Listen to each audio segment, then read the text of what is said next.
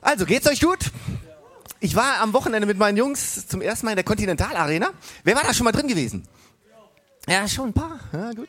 Also, ähm, da hat der SSV Jahn gegen Bayern München 2 gespielt. 1 zu 1 ist ausgegangen. Es war ein hochdramatisches Spiel. Ihr müsst wissen, die zwei, äh, die zwei Mannschaften spielen alle in der vierten Bundesliga und es ging um den ersten und zweiten Platz. Also die haben wirklich alles gegeben. Es war ein total spannendes Spiel, war echt klasse. Am Ende stand es 1 zu 1. Jan hat dann in der 90. Minute noch den Ausgleichstreffer und dann ist das Stadion natürlich explodiert. Also das war richtig klasse. Und ich habe schon mal geguckt, wie wir da so mit Livestream reinpassen. Im Augenblick könnte es ja noch gehen, aber schauen wir mal. Also, seid ihr bereit für das Wort Gottes? Titel meiner heutigen Message Freiheit und Vergebung. Freiheit und Vergeben. Wer eine Bibel dabei hat, kann ich schon mal rausholen und Johannes 10,10 10 aufschlagen. Ich bete kurz und dann starten wir durch. Lieber Jesus, es ist so mächtig, dein Wort zu hören und aus deiner Weisheit Dinge zu erfahren. Und heute wird es um ein ganz interessantes Thema gehen, nämlich um Freiheit was wir, denke ich, alle brauchen, aber auch um Vergebung. Und mich persönlich hat das auch in der Vorbereitung sehr stark angesprochen und mein Wunsch ist es, mein Gebet ist es, dass es jeden Einzelnen von euch heute hier, der in diesem Raum ist, einfach anspricht, dass jeder was mitnehmen kann von dem, was du für ihn vorbereitet hast. Amen. Ich glaube ganz im Ernst, das Leben, was Gott für uns, für dich und mich vorbereitet hat, ist der Hammer. Also es ist totales, riesengroßes Geschenk. Ich glaube, Gott hat uns nicht nur erschaffen, so um ein kleines Leben zu führen. Er hat uns auch nicht geschaffen, um einfach nur so vor uns hin zu vegetieren und Sauerstoff zu verbrauchen, sondern Gott hat für jeden einzelnen von uns eine Bestimmung, die wir hier sitzen. Gott hat uns ein Leben gegeben, nicht einfach nur, dass wir hart arbeiten müssen, morgens aufstehen müssen, drin leiden müssen und alles ist immer furchtbar anstrengend und und schlimm, sondern ich glaube, Gott hat für uns ein Dasein vorbereitet, das voller Leben und voller Abenteuer ist. Das glaube ich ganz fest. Vielleicht fange ich mal andersherum an. Ähm, die Bibel sagt, als Gott uns erschaffen hat, hat er uns in seinem Abbild erschaffen. In seinem Bild erschaffen. Und das bedeutet für mich so viel, Gott hat uns ähnliche Fähigkeiten gegeben, die auch er hat. Ganz ähnliche hat er uns mitgegeben. Gott hat uns dazu geschaffen, wunderbare Dinge zu erleben und auch selber zu tun. Gott hat also Größe in uns hineingelegt. Und ich meine damit nicht unbedingt, dass wir alle eine super Karriere hinlegen müssen, nicht alles perfekte Architekten, Stararchitekten werden müssen, beste Ärzte, clevere Geschäftsleute, Sportprofis werden müssen, was auch immer, sondern in Gottes Reich sieht meist Größe ganz anders aus als das, was wir automatisch mit Größe verbinden. Ich persönlich glaube, dass eine Mutter von ein oder mehreren Kindern ein großes Leben führt. Jeder Mensch, der anderen in Not hilft, jetzt konkret zum Beispiel auch den Flüchtlingen, führt ein großes Leben. Jemand, der seine Eltern pflegt, die vielleicht pflegebedürftig sind oder andere pflegt, führt ein großes Leben. Da, wo Gott uns hingesetzt hat, dort können wir ein großes Leben führen. Weil Größe hat nichts damit zu tun, was wir so direkt vor Augen haben, sondern Größe hat damit zu tun, auf welche Art und Weise ich mein Leben führe und wie die Menschen um mich herum gesegnet werden, einfach nur dadurch, dass ich in ihrem Leben bin. Das ist Größe, denke ich. Leute, genau dafür sind wir geschaffen. Wir sind geschaffen worden, ein Leben zu führen in Gottes Größe. So, wenn es einen klassischen Missionsauftrag von Jesus gibt, dann ist das Johannes 10,10. 10. Johannes 10,10, 10, wo er so eigentlich alles zusammengefasst hat, seine komplette Bestimmung. Er sagt, ich aber bin äh, gekommen, um ihnen Leben zu bringen. Leben in ganzer Fülle. Ich, Jesus, bin gekommen, um ihnen, also uns hier, jedem Einzelnen von uns hier, Leben zu bringen. Und nicht nur irgendein Leben, sondern Leben in ganzer Fülle. Leben in ganzer Fülle. Er sagt nicht, ich bin gekommen, damit ihr weiter Sauerstoff verbraucht oder so gerade über die Runden kommt. Das sagt er nicht. Sondern um ein großes Leben zu führen, ein Leben in ganzer Fülle. Ich bin überzeugt, ein zentraler Schlüssel zu einem großen Leben ist Freiheit. Freiheit. Freiheit bildet die Grundlage, um ein großes Leben führen zu können. Weißt du, wir können alles in unserem Leben haben, alles erreichen, alles besitzen. Aber wenn wir nicht frei sind, verliert alles seinen Wert. Alles seinen Wert. Freiheit ist die Basis, um ein erfülltes Leben zu führen zu können.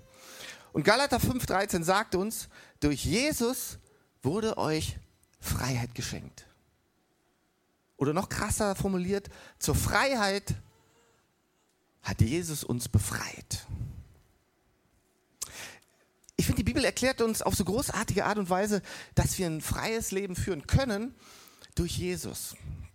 Und diese Sehnsucht, die schwingt letztendlich in jedem von uns Menschen. Ich, ich denke, keiner von uns würde, wenn er die, die Wahl hätte und sich aussuchen könnte, würde ein Leben in Unfreiheit wählen. Aber trotzdem gibt es so viele Dinge, die uns unfrei werden lassen.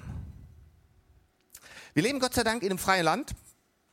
Vor 25 Jahren, als sich Deutschland wieder vereinigt hat, haben wir ja vor kurzem gefeiert, da war Deutschland komplett vereint und frei. Jeder hatte Freiheit und jeder hat Freiheit. Aber obwohl wir äußerlich in einem freien Land wohnen, leben wir innerlich ganz oft ein Leben, das alles andere ist als frei. Da sind Dinge, die uns gefangen nehmen, die uns verhalten lassen, wie wir uns eigentlich gar nicht so verhalten wollen, die uns binden und die uns dazu bringen, Dinge zu tun, die wir gar nicht tun wollen. Kommt manchmal vor, dass einer meiner Kids irgendeinen Mist baut, manchmal bauen die so einen richtigen Mist, oder verletzen Bettina oder mich so ganz arg, und dann bin ich stinksauer. Und manchmal bin ich dann so sauer und dann sag oder tue ich Dinge, wo ich hinterher denke, wow, du meine Güte, was habe ich jetzt getan? Was habe ich jetzt gesagt? Ich kenne mich gar nicht mehr wieder. Wer hat denn da hinter mir gesprochen? Lass mich dir eine Frage stellen. Wenn du dich fragst, was brauche ich eigentlich, um wirklich glücklich zu sein? Ich bin überzeugt, wir alle brauchen ein Herz, das frei ist. Ein Herz, das frei ist. Ich glaube, eins der schlimmsten Dinge, und das spüre ich auch dann so raus, wenn ich mit manchen Leuten rede, das Schlimmste ist, wenn ein Herz nicht frei ist. Und noch schlimmer, wenn jemand ein Herz hat, das verbittert ist. Das ist ganz schlimm. Verbitterung ist etwas, was uns extrem unfrei macht, was uns gefangen hält, wenn es in unserem Herzen drin ist. Denn Verbitterung bringt uns dazu, Dinge zu sagen und zu tun, die wir normalerweise niemals sagen und niemals tun würden. Und lasst uns hierzu nochmal in die Bibel schauen. Weißt du, ich glaube, die Bibel ist nicht nur ein Buch, was sagt, so und so könnt ihr leben und so sollt ihr leben, das ist gut für euch, sondern das Großartige am Wort Gottes ist, das auch sagt, wie wir dorthin kommen können. Es ist nicht einfach so, okay, das ist der Standard, viel Spaß dabei, vermutlich wirst du es eh nicht schaffen, sondern die Bibel gibt uns großartige Hilfen, indem sie uns erklärt, so und so könnt ihr leben. Und wenn ihr euer Leben so aufbaut, dann könnt ihr diese Freiheit auch wirklich bekommen. Und deshalb sagt die Bibel uns konkret zu unserem Thema in Sprüche 4:23, mehr als alles andere behüte dein Herz. Mehr als alles andere behüte dein Herz. Hey, dreh dich doch mal zu deinem Nachbarn um und sag, hey, behüte dein Herz.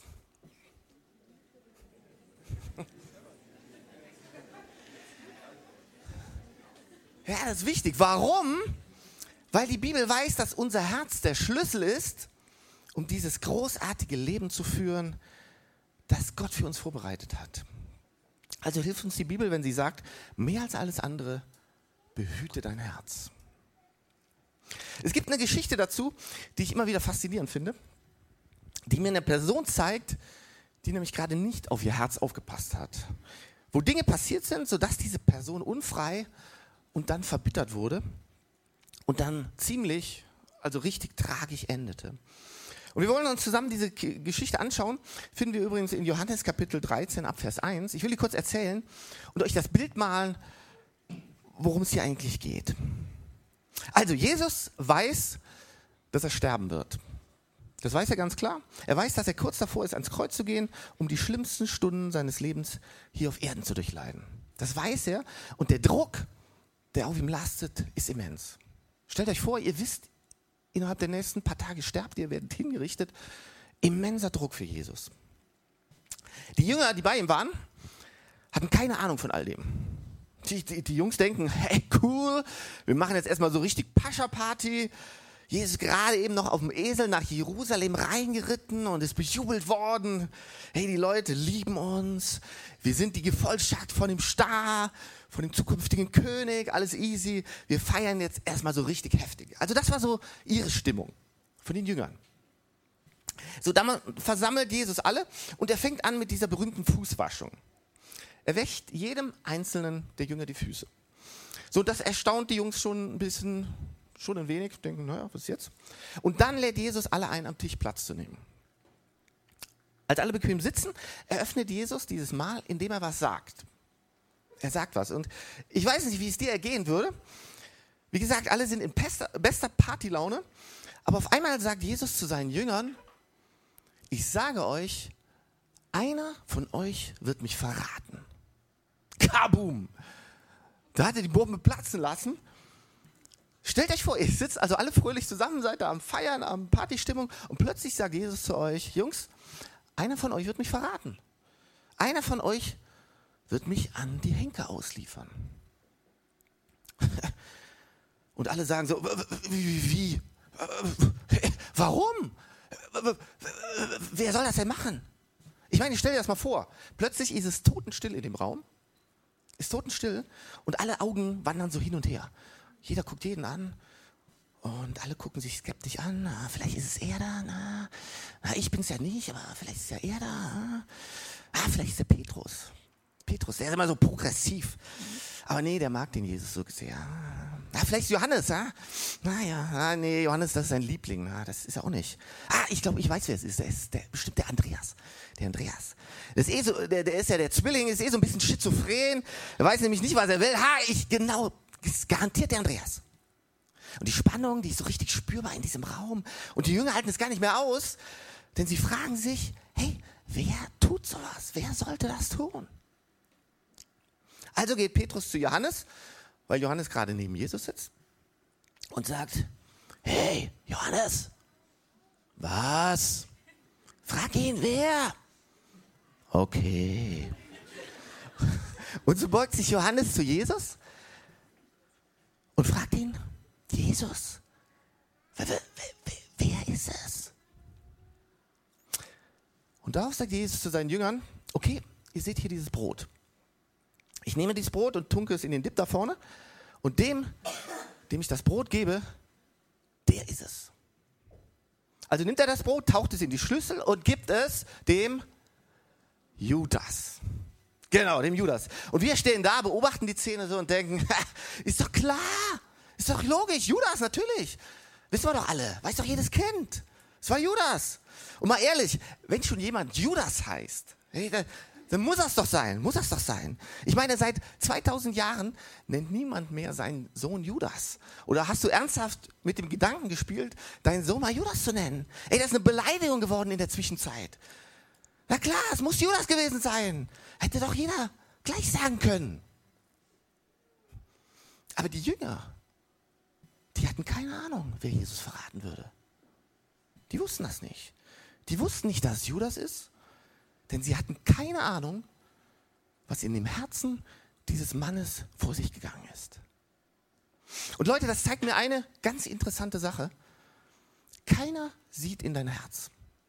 Keiner sieht in dein Herz. Keiner kennt deine tiefsten Gedanken. Kein Mensch was, weiß, was in deinem Herzen wirklich vor sich geht. Du kannst das Gleiche machen wie, wie alle anderen. Judas hat das Gleiche gemacht, was alle anderen Jünger gemacht haben. Aber keiner hat gesehen, was wirklich in ihm vorgegangen ist. Die Bibel sagt in Lukas 16, 15, vor dem Menschen erweckt ihr den Eindruck, ein gottgefälliges Leben zu führen. Aber Gott kennt euer Herz. Gott sieht ins Herz. Das heißt, wir Menschen sehen was, was vor Augen ist, aber Gott sieht ins Herz rein. Wenn ich mir überlege, der Judas, der war drei Jahre lang mit Jesus zusammen. Er war mit dabei, als Jesus über das Wasser gelaufen ist, als Jesus 5000 Menschen zu essen gegeben hat, Lahme zum Gehen gebracht hat, Blinde wieder sehen konnten. Das hat Judas alles gesehen wie Jesus mit den Pharisäern gesprochen hat, mit allen Schichten der Gesellschaft, wie er die Liebe und die Gnade Gottes gepredigt hat, wie Jesus Tote zum Leben auferweckt hat. Judas hat alles gesehen und miterlebt. Und trotzdem ist etwas in sein Herz gekommen und hat dort Wurzeln geschlagen, was ihn dazu gebracht hat, verbittert zu werden, und dann seinen eigenen Herrn zu verraten. Leute, wenn das dem Judas passieren konnte, dann sollte ich nicht von oben herabschauen und sagen, na klar, Judas. Nee, nee. Judas war drei Jahre lang einer von seinen Jüngern gewesen. Und deshalb denke ich mir, okay Gott, da muss es doch irgendeinen Schlüssel geben, irgendeine Hilfe, damit wir unser Herz bewahren können, damit sowas nicht passiert. Da muss es etwas geben, das mir hilft, mein Herz zu bewahren. Mehr als alles andere behüte dein Herz. Die Frage ist, wie? Wie kann ich mein Herz behüten? Alle sagen mal wie. Wie? Genau. Wie kann ich mein Herz behüten?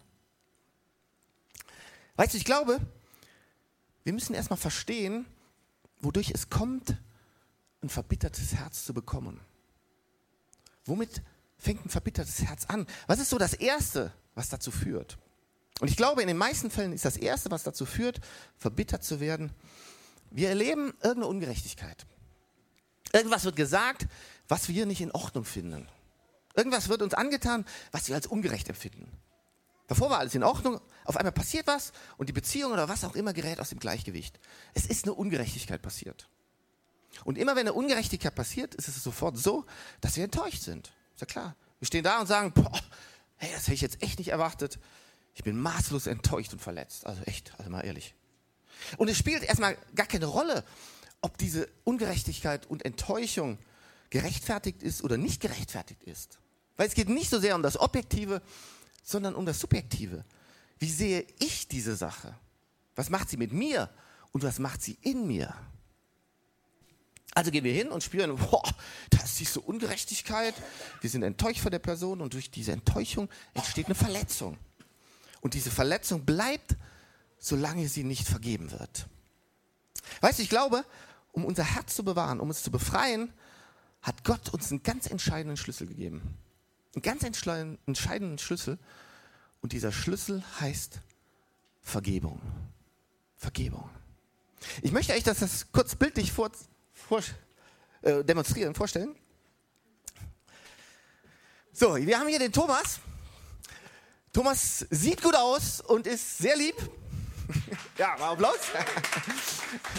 Ich sehe auch gut aus, aber ich bin in dem Fall mal nicht so lieb. Und ich denke, Mensch, der Thomas, der hat mal so eine richtige Tracht Prügel verdient. Der hat es mal richtig verdient, so verletzt zu werden. So, ihr habt ja eben schon hier, der Stefan hat schon die Gewichte gesehen. Und die Gewichte sollen einfach mal Verletzungen darstellen, bildlich darstellen. So, und ich sage jetzt zu dem Thomas irgendwie, oh, du Dummkopf, oder das hast du echt Mist gemacht oder ganz schlecht.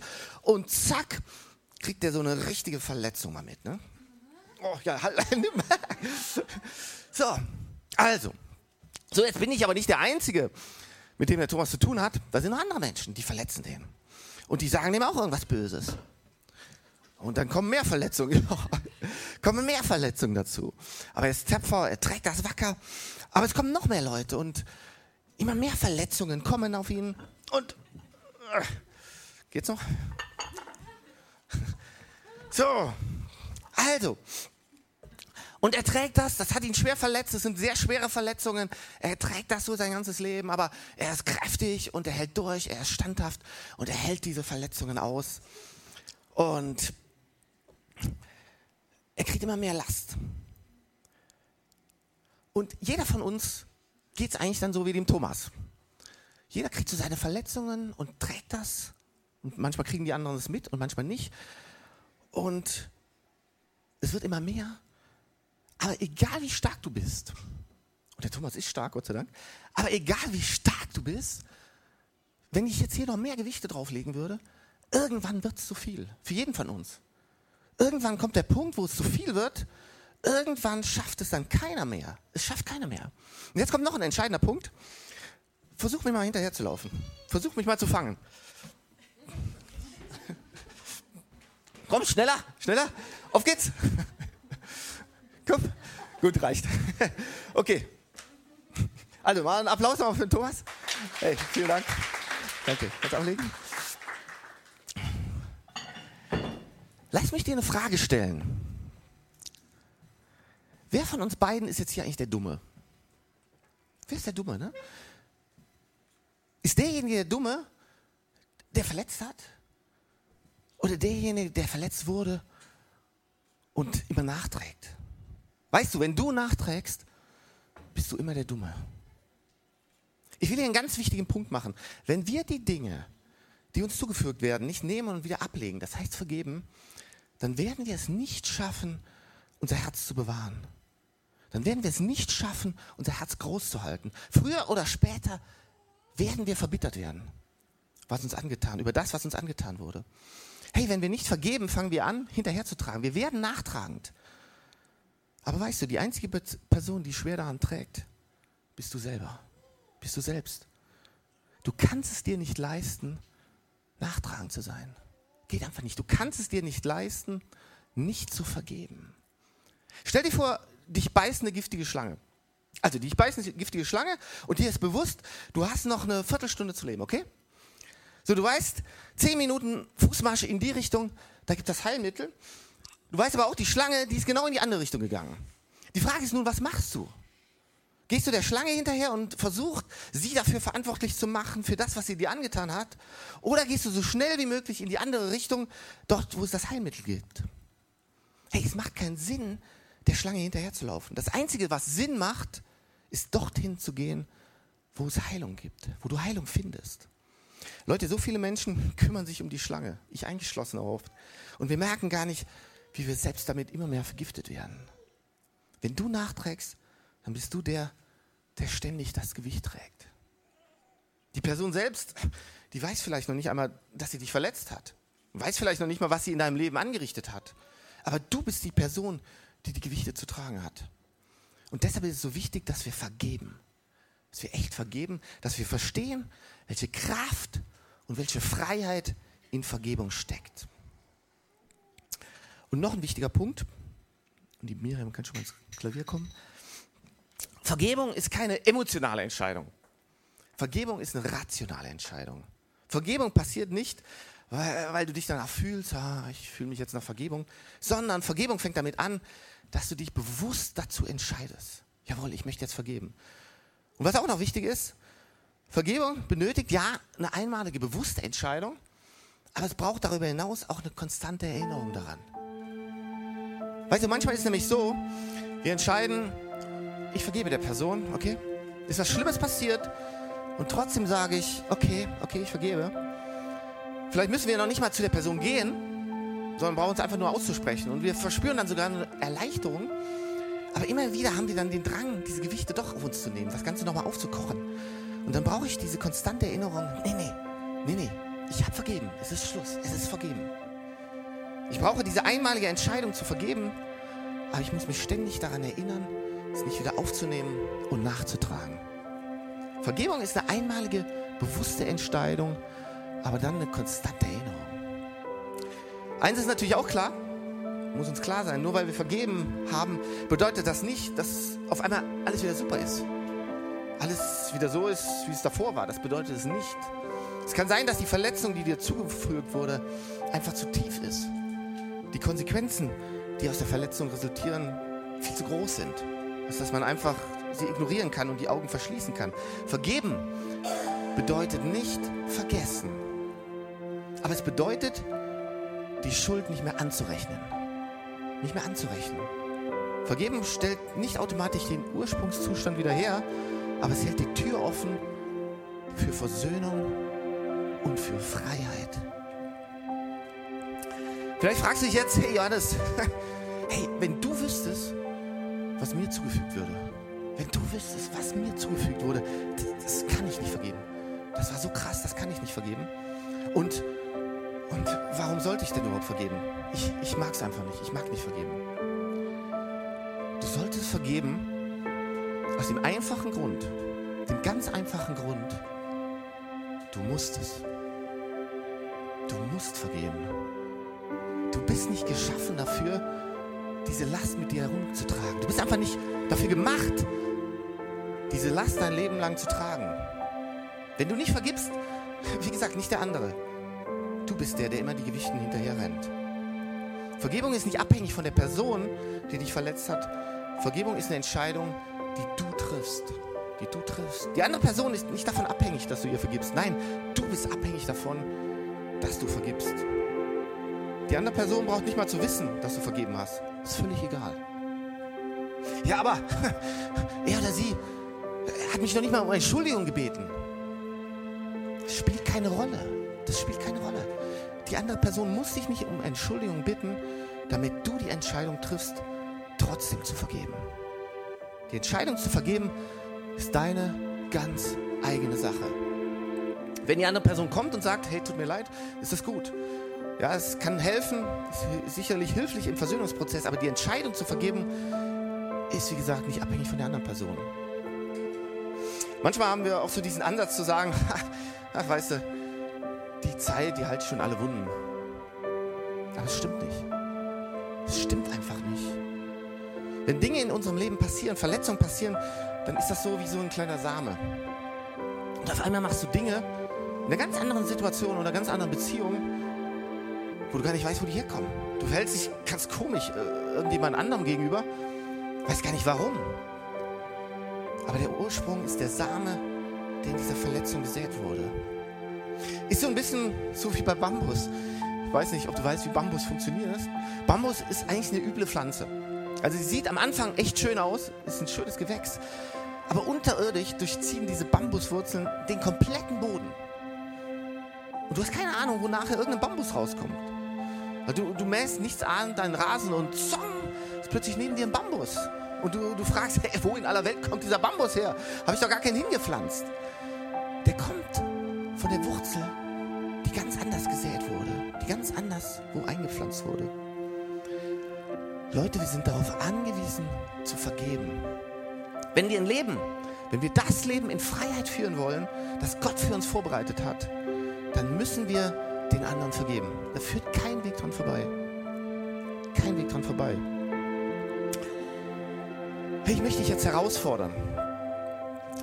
Ich möchte dich herausfordern, nicht diesen Raum zu verlassen, bevor du der Person, die Gott dir jetzt so die ganze Zeit hier aufs Herz gelegt hast, vergibst. Dass du ganz bewusst diese Entscheidung triffst, zu vergeben. Zu vergeben. Vielleicht können wir dazu gemeinsam aufstehen.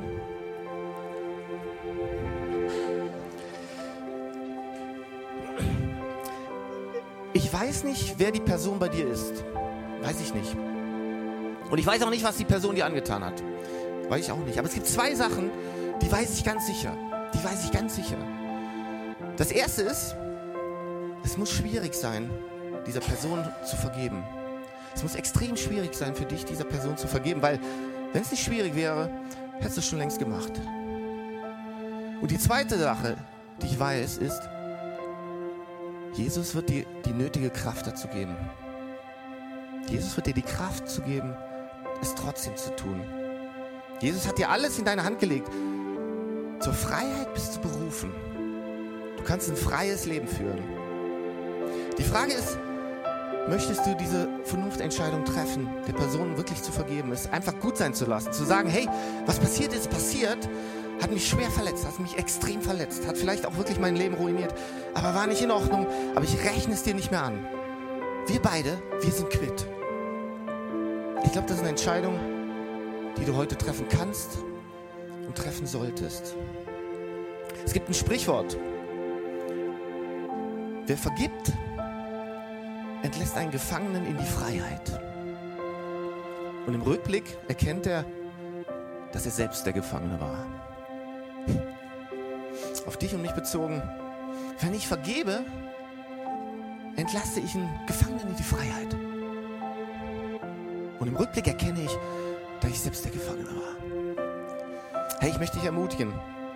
Wir werden gleich ein Gebet sprechen und ich lade dich ein, konkret mitzubeten.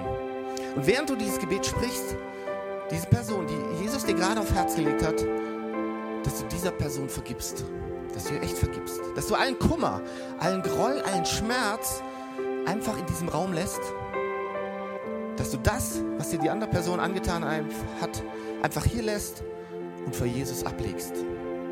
Denn Jesus hat durch seinen Tod am Kreuz alle Verletzungen und alle Schuld auf sich genommen. Das hat er für uns gemacht. Und wenn du nachher hier rausgehst und vergeben hast, Geh als freier Mensch nach Hause. Hey, lass uns nochmal gemeinsam Gott loben.